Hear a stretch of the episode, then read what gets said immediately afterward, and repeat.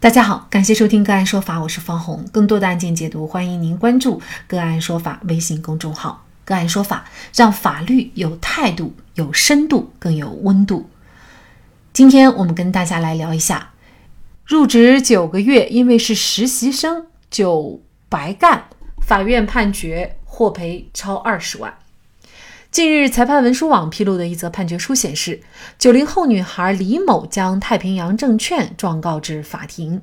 据红星新闻报道，原告李某提出，在太平洋证券公司干了九个多月，未签订劳动合同，也没有拿到一分钱的工资。而太平洋证券公司则辩称李某是实习生，没有招录过对方。李某说。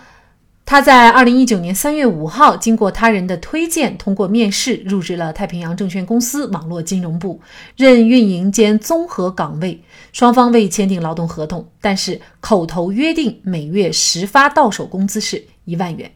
然而，在整个的在职期间，太平洋证券公司并没有发放工资。李某一直通过微信及口头的方式要求和公司签订合同，并发放工资。二零一九年十二月二十五号，太平洋证券公司口头告知李某解除双方的劳动关系，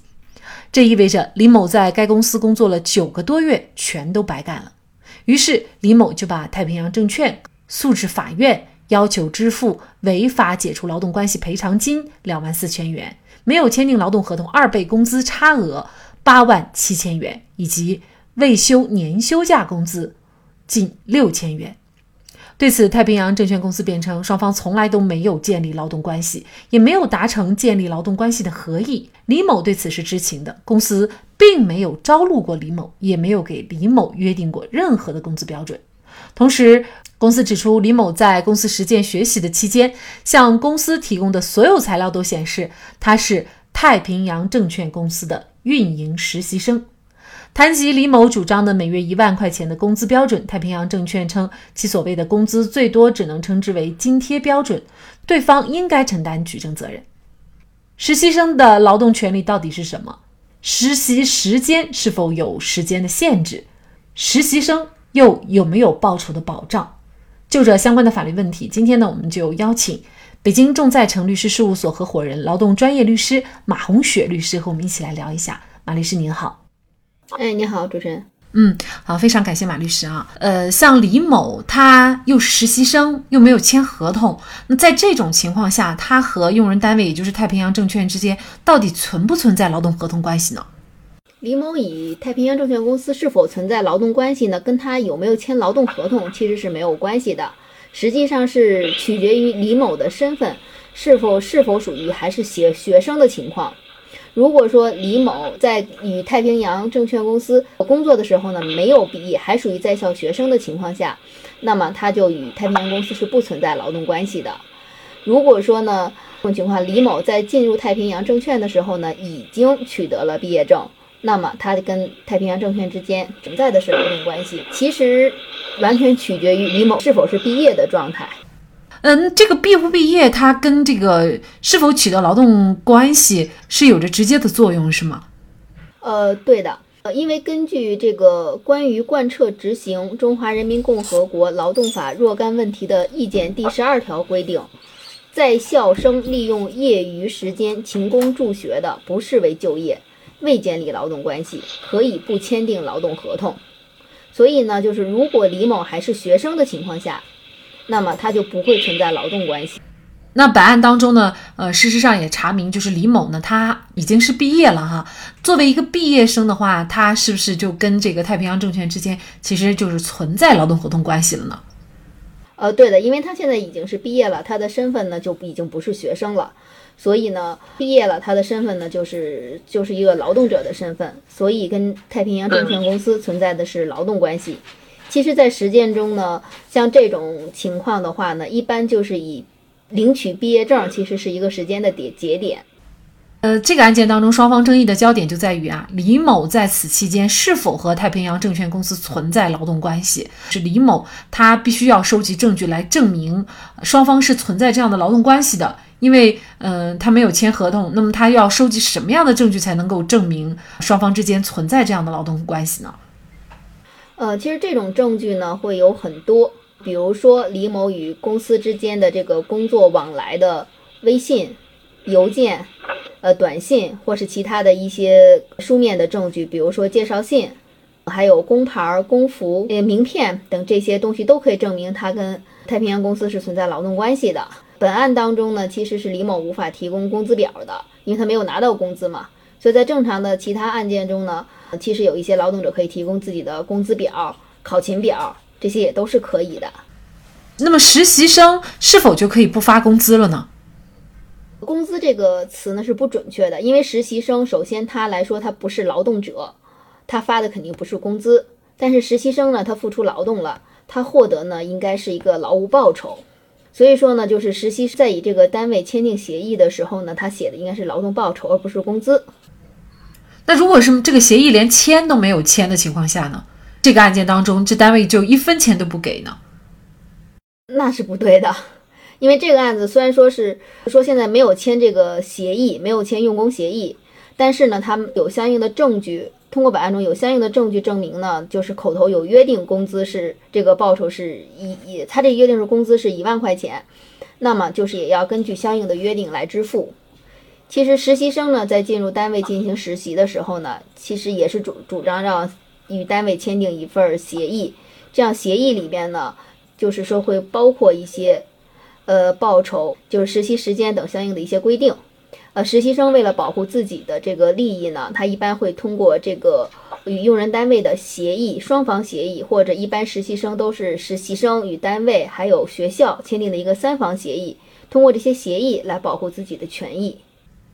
嗯，当然，实习生应该都是希望能够跟单位签上这个合同，但是单位不签，其实实习生也没办法啊。在实践生活当中，实习生的很多权益其实是没有的办法得到保障的，比如说不发劳动报酬。呃，事实上，无论约不约定，嗯，作为实习生来说，他都应该得到劳动报酬，只是说劳动报酬多少，呃，这个有法律标准吗？呃，就是劳动报酬的多少呢？一般是根据实习生跟单位的这个协议来确定。这个实习生他不是劳动者，他就没有法律强制性的这个最低工资的标准。那这个协议的话，像本案当中说是给一万，但是呢又没有白纸黑字写上去，这又怎么来成为法律的一个能够承认的劳动报酬的标准呢？我们可以通过，比如说是有呃微信的聊天、短信、邮件。或是跟这个领导主管的录音，能够体现出双方有过这种口头约定，也是可以的，也可以作为咱们劳务报酬的一项。呃，这名实习生他呢是实习了九个月，时间是够长的了哈。那么实习的时间在法律上有没有时间限制呢？是这样，实习的时间呢是不能超过这个呃毕业证的这个时间。实习期间的这个限制呢，就是以毕业证为准。如果这个约定的实习期限超过了毕业证的这个获取的时间，那么超出的部分，那就认定是劳动关系。还有一种情况就是他已经毕业了，但是他毕业以后到单位还是以一个实习的这个身份进去的。